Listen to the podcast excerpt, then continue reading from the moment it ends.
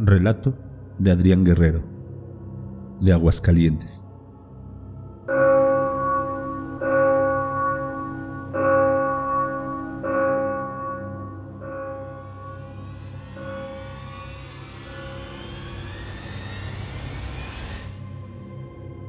Buenas noches amigos de Más Terror MX. Antes de empezar la historia, quisiera dedicarle este relato a la memoria de mi abuelito, que falleció hace unos meses y es el protagonista de lo que les voy a contar.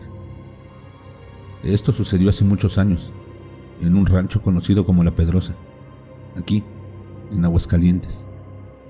Mi abuelito, en ese entonces, era un joven ranchero, apuesto y valiente, como todo hombre de rancho en esos tiempos. A él le gustaba salir con sus amigos por las noches. Se iban a las rancherías cercanas a los bailes y se iban de borrachera. Una noche de esas, cuando caminaba de regreso a su casa, ya de madrugada, al pasar por una presa, escuchó el grito de un niño. Corrió hacia donde escuchó el grito, para ver qué pasaba. Al llegar se encontró con un niño que lloraba y le dijo que su mamá se había caído a la presa y no salía. Mi abuelo, asustado por lo que hubiera podido pasarle a la mujer, corrió desesperado para conseguir ayuda, llevándose al niño con él.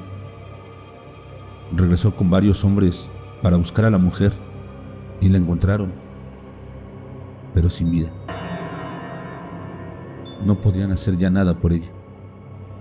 Llamaron a la policía para que procedieran conforme a la ley. Cuando se enterró a la mujer, mi abuelo asistió a su entierro ya que por alguna extraña razón sentía que debía acudir al funeral. Mi abuelo salía de madrugada para ir al trabajo y debía pasar por el lugar donde la mujer se ahogó. Así que tres días después del funeral, de camino al trabajo, ella se le apareció. Solo le decía que necesitaba ayuda, pero mi abuelo, al saber que estaba muerta, no le hacía caso y caminaba más rápido. Sin embargo, cada que pasaba por ahí, ella se le aparecía, por lo que mi abuelo optó por cambiar de ruta y dejar de ver a aquella mujer. Parecía que todo acabaría ahí. Pero una semana después, cuando mi abuelo se preparaba para dormir, parada frente a su cama, estaba la misma mujer de la presa. El susto fue tan grande que mi abuelo se desmayó de la impresión. Cuando volvió en sí, sus papás le preguntaron qué había pasado y cuando se los platicó no le creyeron. Le dijeron que seguramente fue una pesadilla y que estaba sugestionado por lo que le había tocado vivir. Sin embargo, a partir de ahí, las apariciones de la mujer a mi abuelo se hicieron muy frecuentes. Prácticamente se le aparecía a diario y por toda la casa, pero nunca le decía nada, solo lo observaba. Una tarde, mientras mi abuelo caminaba por el rancho, se encontró con el niño de la difunta. Lo encontró descuidado, parecía que no había comido en días. El niño, muy tranquilo, se acercó a mi abuelo y le dijo, mi mamá lo ha estado buscando para que venga por mí. Mi abuelo, al ser un joven, no supo qué hacer. Solo le sonrió y se fue sin decirle nada. La mujer seguía con las apariciones y a la par de eso empezaron a suceder cosas malas en la familia. Un día, una hermana de mi abuelo murió.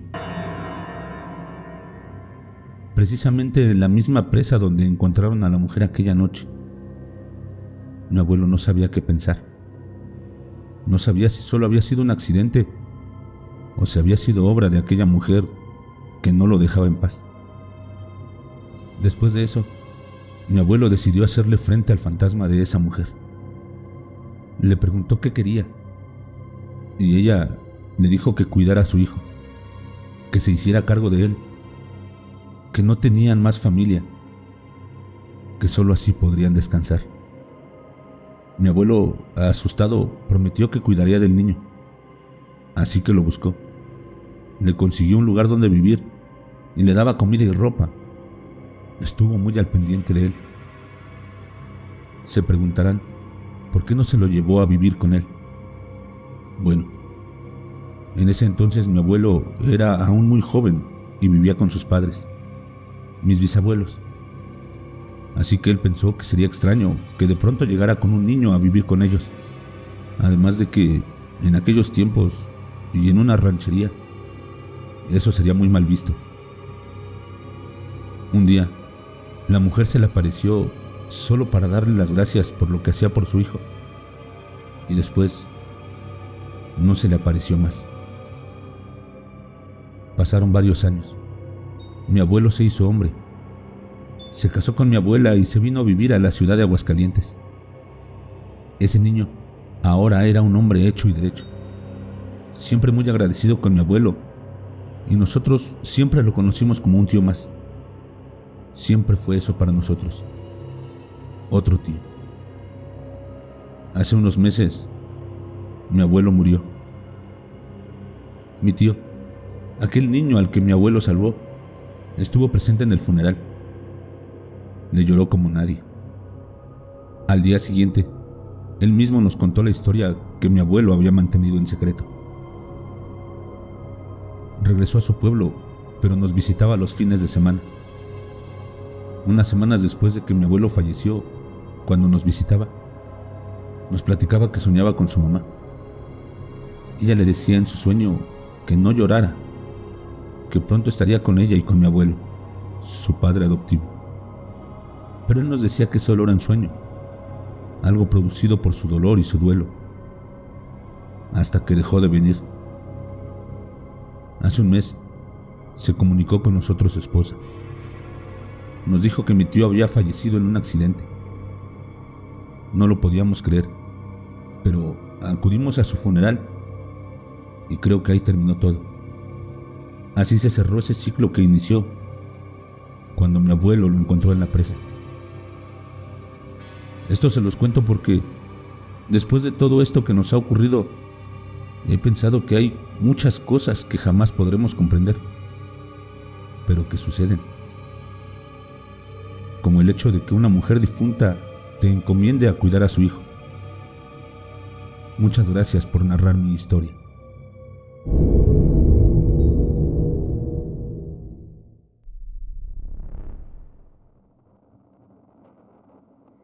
Quiero agradecer por llegar al final del episodio.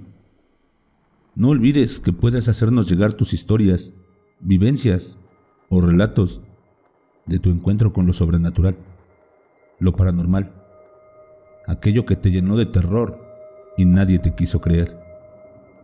Hazlo al correo electrónico que estará apareciendo en pantalla, al WhatsApp de Más Terror MX, que también aparecerá en pantalla, y únete a mis redes sociales Estoy en Facebook, Twitter, Instagram y TikTok como Más Terror MX.